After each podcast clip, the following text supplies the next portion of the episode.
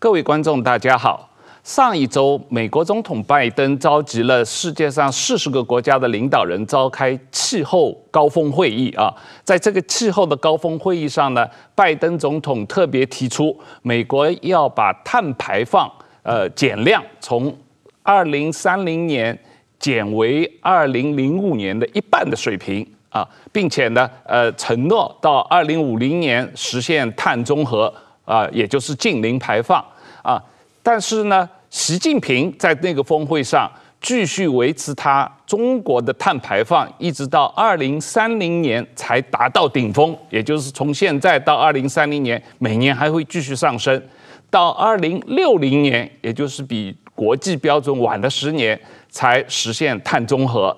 那其他主要国家包括日本、欧盟、英国和这。韩国，世界上将近二十个国家，基本上都承诺二零五零年达到碳中和的目标。那同一天，蔡总统也提出台湾要在二零五零年谈达到碳中和的目标。不过，台湾在二零三零年的减碳目标只有二零零五年的百分之二十，相对是比较少的啊。那在这样的一种状况底下，一种国际。气氛，大家都要往这个二零五零年减碳、达到碳中和的这样一个目标，目的是为了使得这个全球气候暖化啊，到二零零二二十一世纪末的时候，气候暖化的温度不超过工业革命前的两度啊，摄氏二度，也就是气候不要。啊，全球气温升温在两百多年不要超过摄氏二度这样一个目标。那么，在这样的一种全球的气氛底下，当然台湾对于整个呃减碳的这个呃问题。引起了举国上下的重视。那今天我们请了这个呃民进党的副秘书长啊、林非凡先生啊，这个来跟我们谈一下这个呃政府和执政党对于整个二零五零的减碳的目标的一些政策和看法，和特别是有关的这个呃能源结构的调整的台湾的一些相对应啊。跟随国际大趋势的一些政策方面的动向。那呃，非凡你好，我们现在谈一下这个情况啊。那个呃，整个国际大气候，这个一百二十多个国家都明确了提出了这个目标。那台湾实际上这是蔡总统代表政府第一次明确提出二零五零的一个减碳目标啊。呃，其实我我必须先说，第一个是，其实我们真的在推动整个呃跟这个近零转型相关的工程，其实包括前一阶段的能源转型，其实从二零一六的时候就已经开始在着手规划。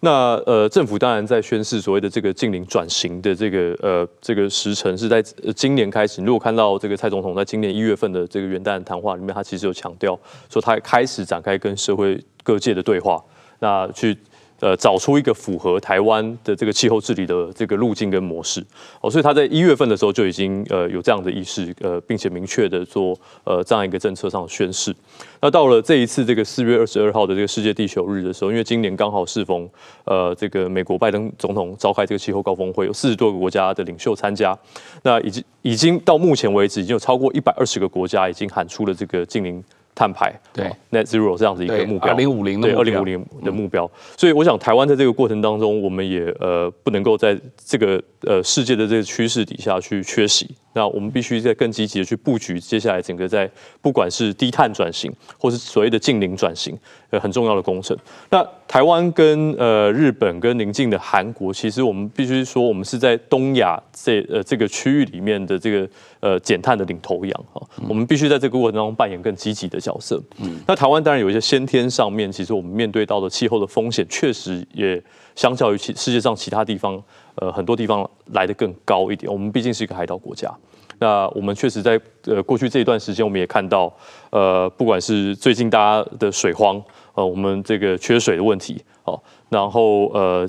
甚至有一些朋友预测，哦，会不会接下来可能呃出现这个呃这个强降雨、大水灾等等的状况，这种气极端气候的情形出现的频率可能会越来越频繁，哦，对，那这是大家所担心的台湾的现状。那我们也确实看到我们的一些呃生态呃部分也确实慢慢逐渐开始受到这个气候暖化呃的影响。我们的农作物、农产品也会可能在这个气温增加的这个同时，有相对应受到一定程度上的冲击，这是我们在先天上面台台湾作为一个海岛国家，甚至作为一个这个亚热带的一个很重要的这个呃很多农产品的国家，其实我们面对到这样的气候风险，实体的风险确实是存在的。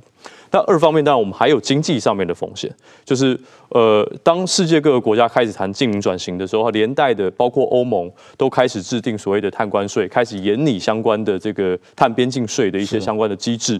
那台湾在这个过程当中，我们也看到我们的一些重要的这个大型企业，呃，包括台积电也最近也喊出说，他希望在他的这个呃供应链都能够这个。呃，从它的碳足迹里面去减少这个碳排，那希望它的未来它的供应链能够达到符合这个净零碳排这样的目标。所以也就是说，未来它的供应链里面如果没有办法达到这样子它的要求的这个厂商，也许就拿不到它的订单。哦，所以越来越多的国际型的企业在不管在台湾，你说不管像 Facebook、Google 哦这些大型的跨国公司，还是像台湾本土的呃这个台积电这样的厂商，其实都已经开始有这样的意识，要做所谓的净零转型，也相对相对应。的去要求它的这个呃供应链，其他的厂商也应该要达到相同的目标，所以这会对台湾的很多既有的产业确实造成一定程度上的冲击。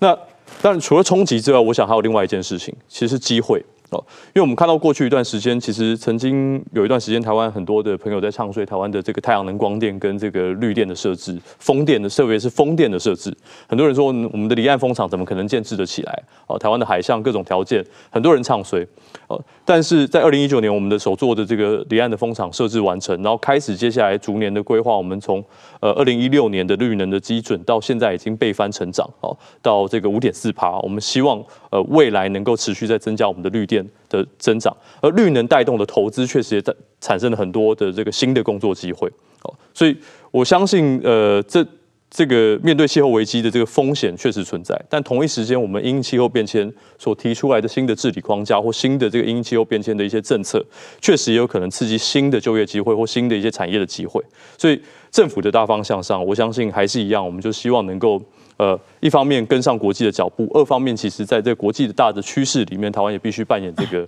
呃的积极的参与的角色。所以，我们也希望那个台湾 can help 不只是一个呃我们在医疗上面的这个可以做出贡献，我们一样在气候的危机上面，我们也可以做出贡献。对我，我补充一下，刚才非凡讲到的这个呃，因为碳排放的一个最主要的碳的来源是跟发电有关的能源的比例嘛啊，那我们这里找到一个。表格讲到整个台湾的呃全国的电力结构，也就是它的能源的来源啊比例的，在这个最新的二零二零年过去这一年的这个结构里面，呃百分之四十五还是燃煤的啊，那百分之三十六将近三十六是燃气的天然气的，呃百分之十一点二是核电，那。再生能源主要是太阳能和风电，加上水力百分之五点四啊。那这里面主要一个下降的是水电，因为去年很缺水嘛啊，那今年可能更缺水啊，所以这个水电比例越来越低。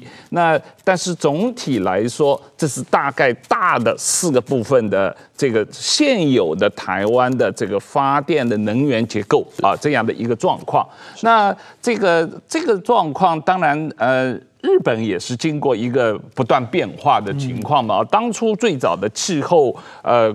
全球公约是东京这个气候公约嘛啊，然后后来又巴黎协议啊这样的一个状况。那呃，石板日本在整个这个过去十年二十年，我们一直认为日本是一个环保做得很好的国家，气候对气候的这个问题很敏感，这个很重视的一个国家。我想从这个国际政治的角度来谈这个问题啊，因为二零零九年的哥本哈根会议的时候啊，我当时在北京做记者，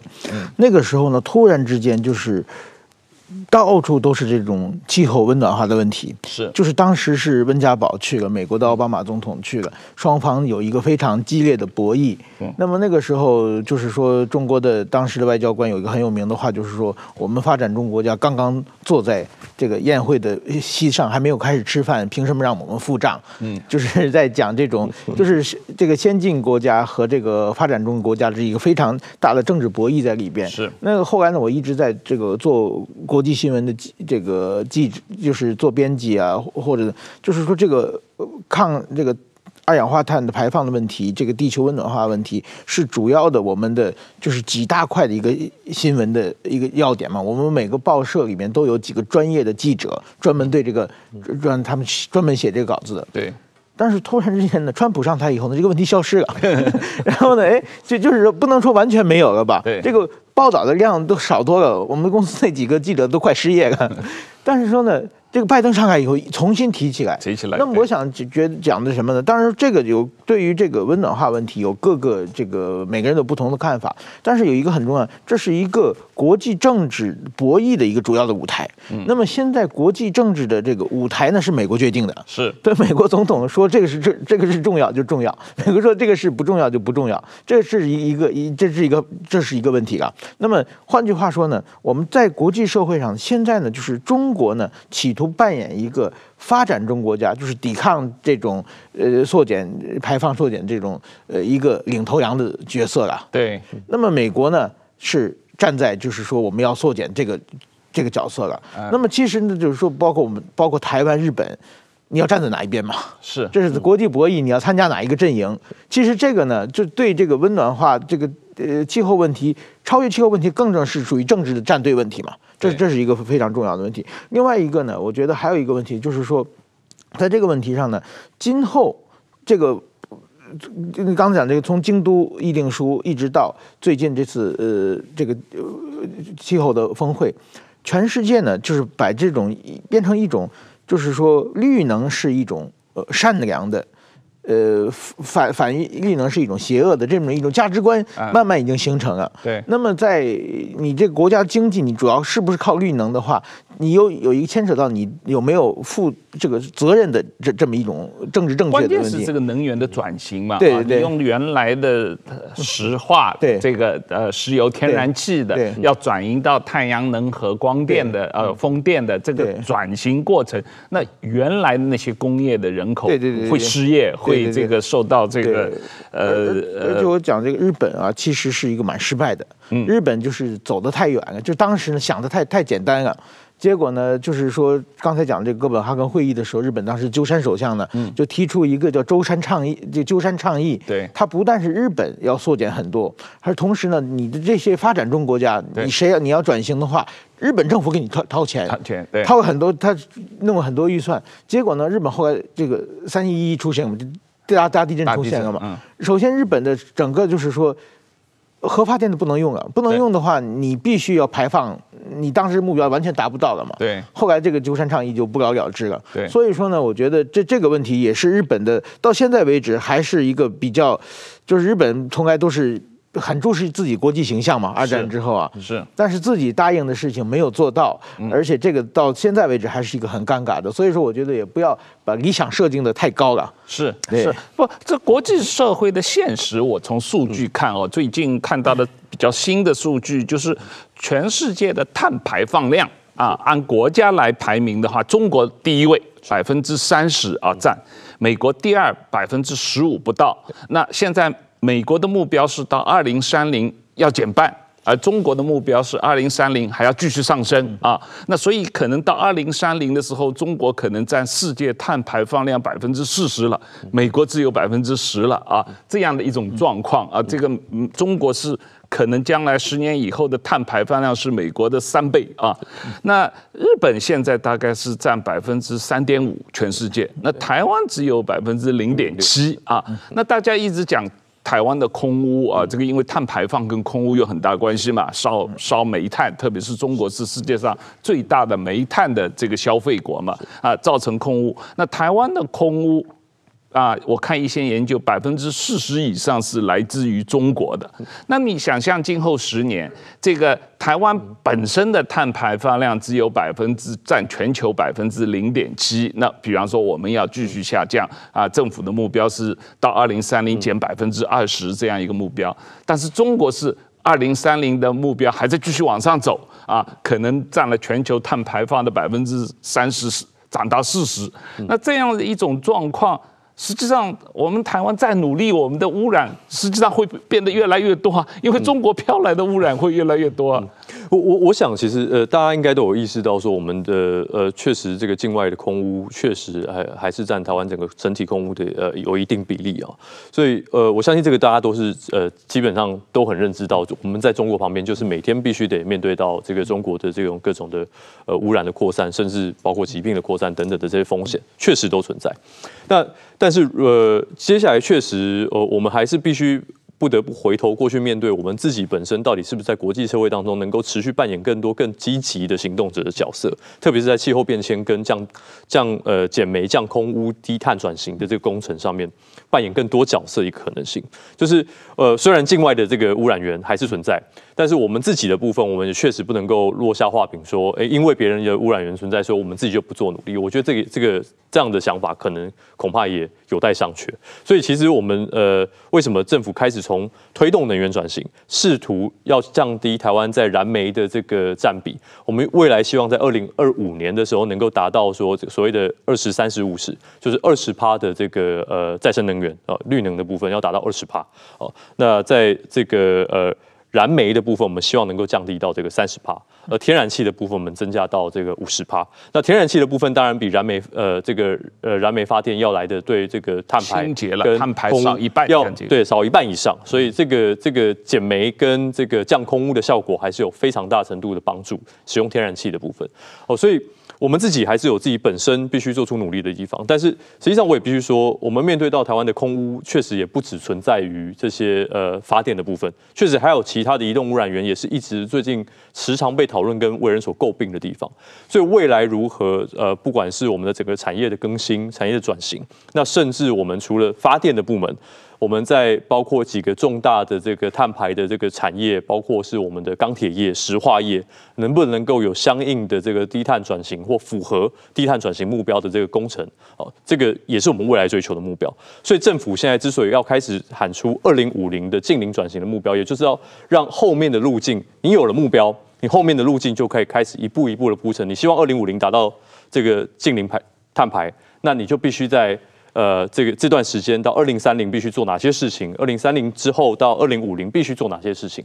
哦，这会给政府一个呃各个部门一个呃行政上面的一个授权哦。那同时也给产业有一个依循，知道说未来我在二零五零年这段时间面对转型的过程当中，我会遇到什么样的挑战？不管是其他国际的厂商的竞争。还是国际趋势的这个调整，我会面对到什么样新的挑战，我都可以在这个过程当中把它理清楚，把路径盘清楚，我们就有办法往前走。所以这是一直为什么呃，这个执政团队内部其实很多朋友都一直在鼓励，呃，我们必须要有一部这个不管是呃这个所谓的气候变迁因应法，或者是说这个气候变迁的这个。呃，行动法对，这些都是未来我们因应这个整个二零五零近零转型很重要的法制的基础。那如何去铺垫未来转型工程每一个环节，我们必须做到什么样的目标，什么样的这个指标，我们必须达成？那相对应的配套，呃，如何在这个转型的过程当中保护更多可能因为这个转型而受到影响的产业，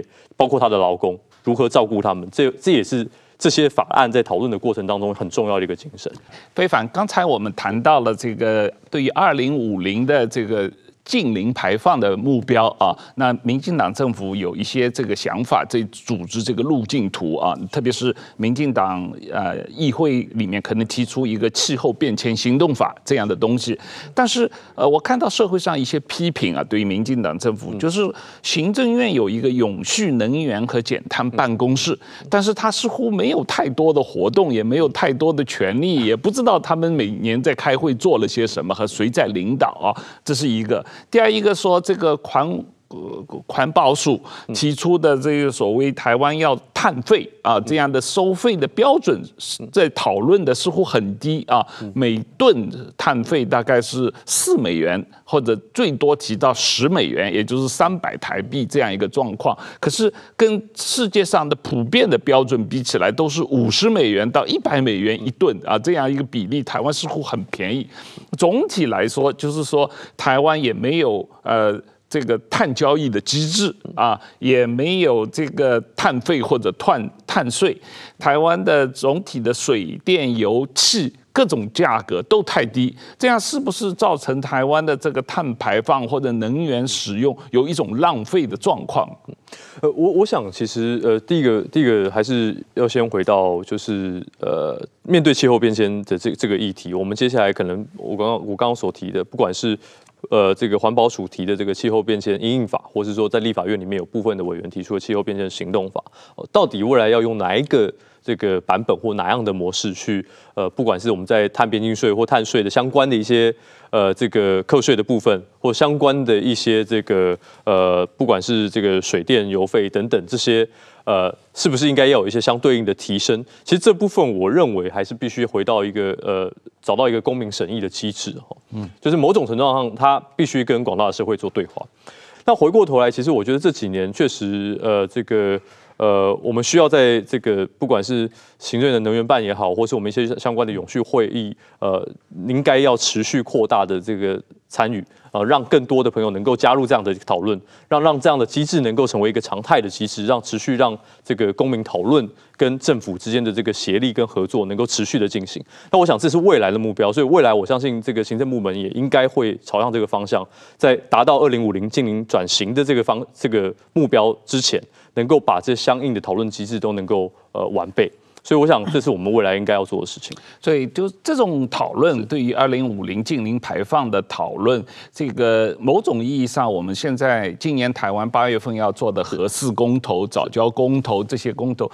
也是一种讨论的。过程嘛，啊，也是这个一部分。那在日本的话，这个十年前发生了这个核岛的这个核灾难以后，这个对于日本内部的核电的讨论，日本的这个整个能源结构的调整的讨论，日本这次菅义伟首相提出，啊，他们在二零三零要比二零一三年的碳排放减掉百分之四十六，对，嗯，几乎减半的这样一个目标啊。日本内部社会是怎么讨论这些问题的？日本社会其实呢，日日日本这个怎么说呢？一直日因为日本是二战的时候唯一一个受过原子弹的攻击的国家，那么其实对核的问题其其实是蛮敏感的。但是说呢，就是说，当然刚刚开始这个核开这个核发电刚刚出现的时候，这个全世界包括日本全世界都是欢迎的嘛，因为它是污染是很低的嘛，虽然有危险，但是说呢。就是后来就是切尔诺贝利发生之后，呃，这个日本国内的反对声音也是非常非常大的。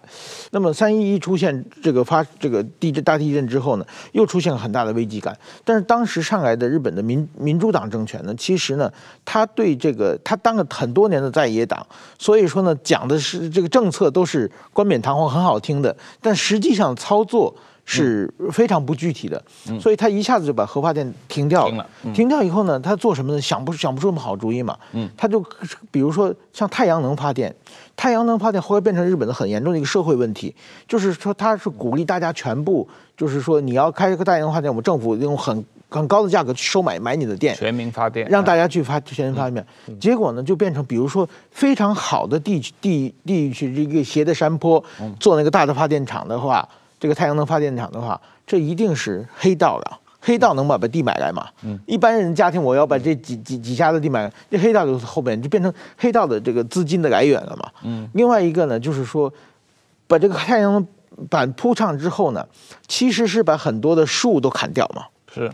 那其实是破坏水土，对环境有很大的破坏嘛。一个是它那个反光也去影响大家的生活。另外，一旦下暴雨、泥石流的话，整个山可能会塌下来，嗯，这这个危险也会出现。另外一个，比如说你把它修好之后呢，它有比如说鸟粪下来，你要非常勤快的去把这些鸟粪擦干净。如果你不努力的话，很快就坏掉。嗯，那坏掉以后呢，不赚钱了呢，这个没有钱去撤掉它。就变成巨大的热色在那里。这即使这样的话，就也是造成很大的问题。所以日本后来舆论就觉得太阳能发电并不是好东西。嗯，那么还是核发电比较干净，比较比较省，就是也有这种舆论的。所以说后来呢，自民党政权重新的呃登场之后呢，也在一点点在恢复。当然说这个到现在为止，日本的社会还是处于博弈的状态了。是，还有这个非核家园的这个理想是还是存在的，但是具体的怎么走向非核家园，其实在在日本的社会中，我想还没有达到一个共识。对，因为整个台呃能源结构的来源来说，日本、台湾，嗯呃甚至韩国都非常相似嘛。本质上我们都是一个没有能源的国家嘛，没有石油、没有天然气、没有煤这样一种状况。那所以这个。当然，发展绿能长远来说，应该是很有利于像台湾这样的国家啊，无论是太阳能还是风能。但是这个转型过程似乎是非常痛苦的，也是这个要算经济成本效益，也要整个政治博弈啊，这个过程。那现在这一次这个呃，台湾的整个非核家园的思思想也是有。呃，好几十年了啊。那这个呃，民进党一贯是主张非核家园，而且蔡总统也明确有这个二零二五非核家园的这样一个目标嘛啊。这个这个，但是这个至少到目前为止，刚才我们有举过这个数据啊，这个台湾的能源结构里面，核能还是占百分之十一的这样一个比例嘛。其实这个其实你看整个比例，它是非常非常低的，其实远低于很多人的想象。是对。对，所以我，我我想，我想，呃，先稍微回应一下刚刚石板大哥所提到的这个这个部分，就日本的，呃，确实在三一一过后，对于核能的这个使用，其实还确实有一段时间就是民间的讨论。嗯、那对于这个呃日本的这个再生能源的发展，确实也有很多相关的讨论，确实是这个样子。但是，呃，我们看到了一些相关的数据，不管是这个日本在三一一过后一直持续到现在，因为这个福岛事件的十周年，其实。截至目前为止，核灾区呃的这些呃这几个县，其实还有高达八成的居民是对于使用核能是有高度疑虑，是反对重启核能，嗯，使用核能的。所以也就是说，在受到福这个福岛核灾直接影响的这些这些居民，他们一直至今还有很多人没有办法回到这个这个福岛家，没有办法回到家园，所以他们对于这个呃日本继续使用核电这件事还是有高度疑虑，高达八成的人。还是有高度疑虑，但另外一个是，呃呃，前一阵子我们也看到这个，因为福岛十周年，所以这个包括这个菅直人、这个前首相，甚至这个小泉纯一郎都共同了呼应了这个，呃，日本应该走向就是完全非核或零核的一个，呃，零核的一个目标。哦，所以也就是希望未来日本能够完完全全的汰除核电，去避免掉核核电的使用的这个相对应的风险。那同样的，其实我们有一个之前，呃。台湾社会有一些部分的这个永和人士，其实很喜欢拿日本做做举例，说，哎，日本经过了这个福岛核灾之后，好像还有很多人在主张使用核电。但实际上，我们去看的这个详细的数据，日本总共有五十四部的这个核电机组，真正在这个福岛核灾过后，到目前为止，真正能够成功重启只有九座机组。对，所以这。这个是远低于他原本所设定的或想象的那个那个目标，这是很多人呃很多的这个台湾部分永和的人士都在这个夸大或宣称这个日本呃已经重启核电，然后也认为核电虽然经过福岛核灾，然后核电还是安全的，所以他们重新启用。但实际上你看，日本是慢慢的正在走向汰除核电的道路，它这五十四部机组里面只有九座是这个成功重启，所以我相信这个比例还是值得台湾做参考，也就是。台湾确实是看到我们，而且同时我们同一时间我们看到国际上，呃，包括前一阵子还刚公布的这个呃这个核全球的核产业的这个报告，其实也提到我们的这个绿能全球的这个再生能源的发电已经超过了核能。对，所以这是一个蛮重要的对台湾应该有的认知。我们过去一直台湾很多朋友都都以为，在台湾的主要发电来自于核电。但实际上，台湾的核电只占整体发电的占比只有十帕，对，甚至有时候低于十帕，对。而我们的绿电在这几年，它的尖峰发电量，其实它部分时间的尖峰发电量，甚至有时候超过核能的发电量。是，所以是我们的绿能正在增长，全球的绿能的这个不管投资也好，或者绿能的这个呃这个使用也好，其实它的发电量已经慢慢的去呃增加这。超过了核电，也就是绿能是未来的趋势。它不管是是呃各个国家使用的这个这个国际趋势，还是它是产业上面新的机会的趋势，其实它都是相比于核电要来的这个更有前瞻性。确实是呃，现在目前大的国际趋势是这个。是我我也看到类似的数据，就是现在全世界绿能的投资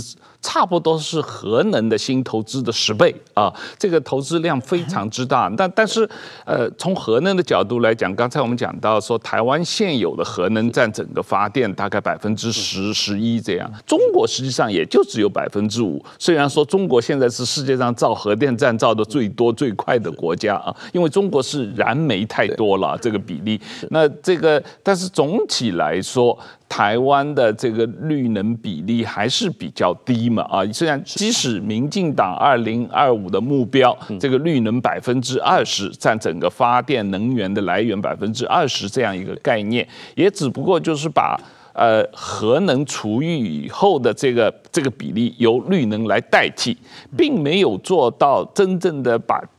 呃这个煤和气的这个碳呃这个发电来。降低啊，呃，实际上还是有，呃，我们看到现在我们目前的这个呃燃煤的部分，其实在三十这个呃，目前大概这个四十多趴，四十五趴左右，对，四十五趴左右。那这个呃燃煤的部分，我们希望在二零二五年的时候能够降低到这个所谓的呃约二十三十五十，我们希望能够降低到三十趴。嗯，那当然我们实际上二零二五设定的目标是百分之二十七。对，那未来还有这个，所以也就是二零二五年，我们达到的是二十趴的绿能，二十七趴的这个燃煤，五十趴的燃气。是哦，那剩下的三趴可能是用其他的这个发电方式等等。哦，但是呃，这当然是二零二五的这个目标，实实际上的目标。但是你看，我们这几年其实我们在这个呃。降空污跟这个降燃气的降燃煤的这个呃空污的比例确实有大幅的提升，从二零一六到这个呃二零二零这段时间，包括这阵子大家在炒这个中火到底这个呃降了多少？对，降了多少？六百万谁降的？啊啊！那实际上这六百万万吨，其实从二零一六到这个二零二零二零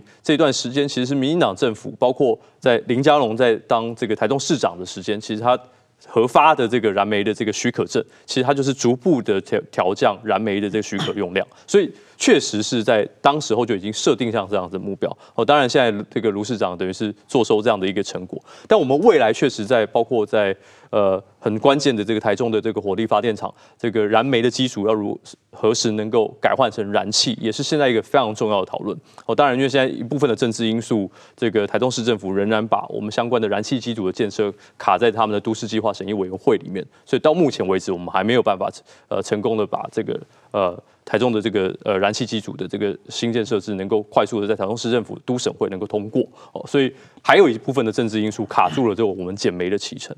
飞帆，刚才我们谈到了这个台湾的公投问题啊，这个今年八月份有两个跟能源跟啊环保有关的公投，一个是核四公投，重启核四公投，一个是早交公投啊。那这个民进党是很明确的长期反对核四啊，这个。本质上是想要无核家园嘛？对。那这个核四这个问题争议了这么久，为什么民进党反对重启核四？我我想理由很简单，其实很多人有一个错误的印象，说核四就盖好了，为什么不用？对。但实际上核四并不是一个盖好的状态，它在盖的过程当中，其实出现了问题，大家回去。呃，随便爬一下 Google 的这个 Google 一下过过去的新闻，核四在新建的过程当中，确实就发生了很多的公安的危机。是，那不管是这里这个呃这里破损，对哪里哪里这个漏水等等，其实它问题是层出不穷的。是，那当然现在重重启核四之所以为什么不可能或甚至不可行哦，最关键最关键的原因，我我想有有几大问题啊。第一大问题，其实为什么呃我们必须走向非核家园？有一个有一个关键的问题是。至今为止，目前台湾没有任何一个执政县市的首长啊，同意将这个核废料放在他的执政县市里面，这是一个最大的问题。其其实，即便新北市的这个侯友谊市长，其实到目前为止，他他都还认为，为什么核废料必须放在这个呃这个他新北市啊？为什么放在这个核一核呃核二厂？哦，为什么必须得放在那里啊？那所以这个。到目前为止，其实包括台中也好，前一阵子大家在吵说这个呃，是不是台中的部分的这个呃火力发电是不是有可能要改成这个核电？核电，好，其实他们也说呃这。可以欢迎核电，但是不能有核废料，他们不愿意 核废承担核废料的这个这个相对应问题。对，因为核废料它所制制造的这个万年的这个这个呃辐射的污染，跟跟可能的风险，它必须是它是一个万年的状态。对，哦，而它的永久储存，其实在国际上都一直是一个很大的问题。台湾是一个地狭人稠的地方，我们没有那么多的土地跟那样空间去。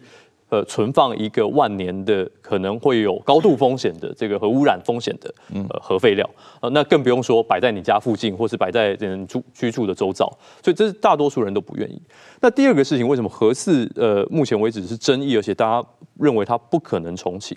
因为从呃这个核四在这个呃。这个二零一四年马政府在将它封存的时候，呃，封存过后一直到现在，其实你看到核四的这个呃新建的厂商，它的执照，第一个是它的执执照已经建造已经过期了，啊、那二来是它的这个呃呃，除了它建造过期之外，哦，它的这个公司奇异公司基本上已经解散了，对，就提供设备当初造设备的这些公司就没了，已经没了，所以你等同于你重启，你必须要再重新再。在呃找这个厂商，然后你重新必须去这个从等于你得重新弄一套设备。对啊，那呃为什么大家在讲七加 N 年或七加问号不知道多少年？就是基本上道理在这里。嗯，那第三个问题是更值得大家担忧的是，越来越多的地质调查的报告跟专家学者的研究，其实越来越显示，在合适的这个呃选址，对这个选址的部分，它的它所在地其实呃那边呃近距离其实是有高度的这个断层。地震的风险。那有越来越多的这个新的地质调查的市政，其实佐证了这件事情。而核四的耐震系数其实只有零零点四局哦，它是远远不及于这个呃福岛核灾所后所要求的这个核电厂应该要有的耐震系数。哦，所以这个确实也是我们为什么之所以不使用核电，或是不愿意重启核四的一个很关键的原因。那同一时间，我们问了台湾的民众，其实民进党也做了相对应的民调，先前也有公布给这个呃所有的朋友，其实。呃，如果你告诉这个呃这个他说，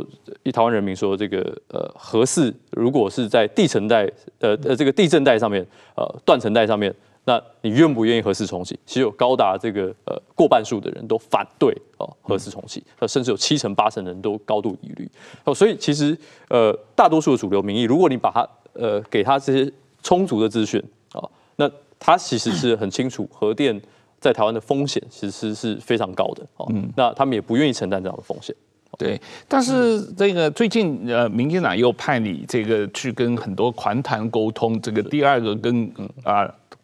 环保有关的早教公投嘛啊，那这个早教公投实际上是影响到所谓桃园的三阶嘛，这个天然气呃呃接收站，然后用天然气来发电，北部供电的问题。因为在我看来，一个很大的问题就是说，假设到二零二五这个非核家园实现，这个核二核三都停啊除役。除役了以后，实际上这个现在这个核电站。全台湾用电啊，发电百分之十十一，但是占北台湾的发电将近百分之三十啊，因为它这个比例主要都集中在北台湾嘛啊，这个核电。那如果核电一停的话，你这个呃三阶的气又上不来的话，那整个中间的这个呃供电的差距，对整个北台湾的供电造成很大的危险。因为整个北台湾的用电量占全台湾用电量百分之四十，但是现有的。台北台湾本地的供电只能占百分之三十五，如果核电停了，气电又上不来，那北台湾用什么发电？没有，我我想，所以这才是我们很努力，希望能够去呃这个跟民间对话，甚至沟通，甚至能够让呃大家能够理解到，呃今天其实我们在面对到的呃问题，其实并不是。很多人以为三过去一段时间，很多人认为三阶的第三天然气加油站，大家把它想象成是想象成是一个所谓财团财团要去开发哦，那要去呃在那边盖一个什么样的建设，我开发什么样的这个这个呃工业区去去去影响到早教。那甚至你可以看到前一阵子我比较无法苟同，就是像呃部分的国民党的人士，甚至这个马英九前总统哦，用国光石化来做这来跟这个第三天然气接收站做做类比啊。实际上，呃，国光石化是一个很大的这个空污的来源，是大家担心的污染的来源，空污的来源。而第三阶阶段，呃，第三阶天然气接收站其实反而是增加天然气，为了降低燃煤、降低空污的一个很重要的一个呃这个发电是这个建设。所以两边其实呃这两者之间是有相当程度上的差异。那二来是呃三阶的议题，其实我们还是不断在强调，台湾在呃慢慢要面对到这个二零五零的近零转型，我们呃要增加绿电的发展，增加再生能源的发展，要增加天然气的发电的时候，其实我们会慢慢碰到呃更多跟这个土地呃甚至跟原本所谓的生态保育呃一些相关的一些冲突的问题，就两者之间你要如何权衡？就是你左边一手是呃环境的。保护就生态的保育，右边一手可能也是呃是这个环境的议题，是如何减煤降空污的议题。对，所以这两者之间它其实是一个权衡问题跟管理问题。还得考虑经济发展的需求嘛。是是，是，所以北台湾这个经济也有这个每年百分之三的成长，GDP 现今年百分之五的成长，也是有发电的要求是在。增长的是是，所以经济增长当然也是一个很重要的一个先决的要件，就是呃，确实大多数台湾人对于经济的持续的增长啊，当然都还是有高度的期待。当然有一部分的朋友会觉得，我们是不是能够用节电的方式来去替代掉我们现在新的这些发电设施？坦白讲，呃，这个这个角度只能说一部分正确，台湾必须要这个积极的节电，这没有错。但是我们同时也要意识到说，我们不可能光靠节电来达成所谓的净零转型，哦，这是几乎是。不可能的事情，所以我们一定相应的在再生能源的发展，在天然气的这个发电上面，我们必须要相对应的提升。而这个提升的过程，我觉得也是当代台湾社会面对到未来很有可能会持续发展的一种冲突。而这个冲突，我们必须要有一个新的管理模式，就是我们如何在环境跟环境之间做出呃权衡。呃，它不是二择一的选择，它不是一个零跟一百之间两个极端值之间的选择，就是全有或全无的问题。它其实是一个呃。一零到一百之间的一个如何找到一个平衡点，一个 balance，大家要有妥协嘛。所以这是为什么这几年我们看到包括呃很多的绿能发电、再生能源发展，我们开始引导入这个所谓的这个环设减核的机制。那一些生态的敏感地带，我们也希望这些不管是光电的业者或风电的业者，能够避开这些生态敏感地带。哦，就也就是为了要降低这个生态跟这个呃环境之间的另外一种形态的冲突。所以这是。呃，未来我们在面对到整个气候治理，甚至整个能源转型，我想这个是未来一个很大的呃问题，所以。我相信未来建立一套制度，呃，环设检核的制度，让它更加的全健全。那同一时间，我们在面对到环境跟环境之间的这种抉择跟对抗的时候，我们不应该再用过去一种好像是经济开发的思维跟环境保护是二元对立的这种框架来看待，而是我们要慢慢理解到，我们左边一手是生态保育，右边一手是降低空污的环境议题，两者之间如何达到平衡的问题。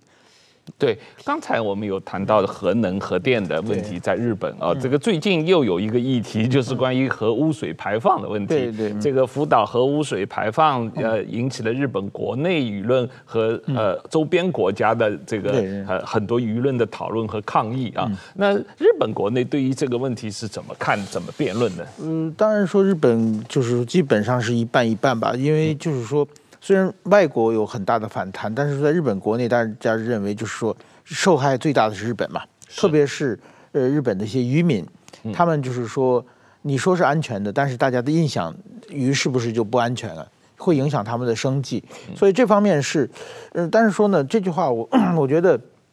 有判断这个事情有两种东西，一个是科学，一个是感情啊。是。那么科学的话，呃，我们都要尊重科学嘛，就是说，但是说呢。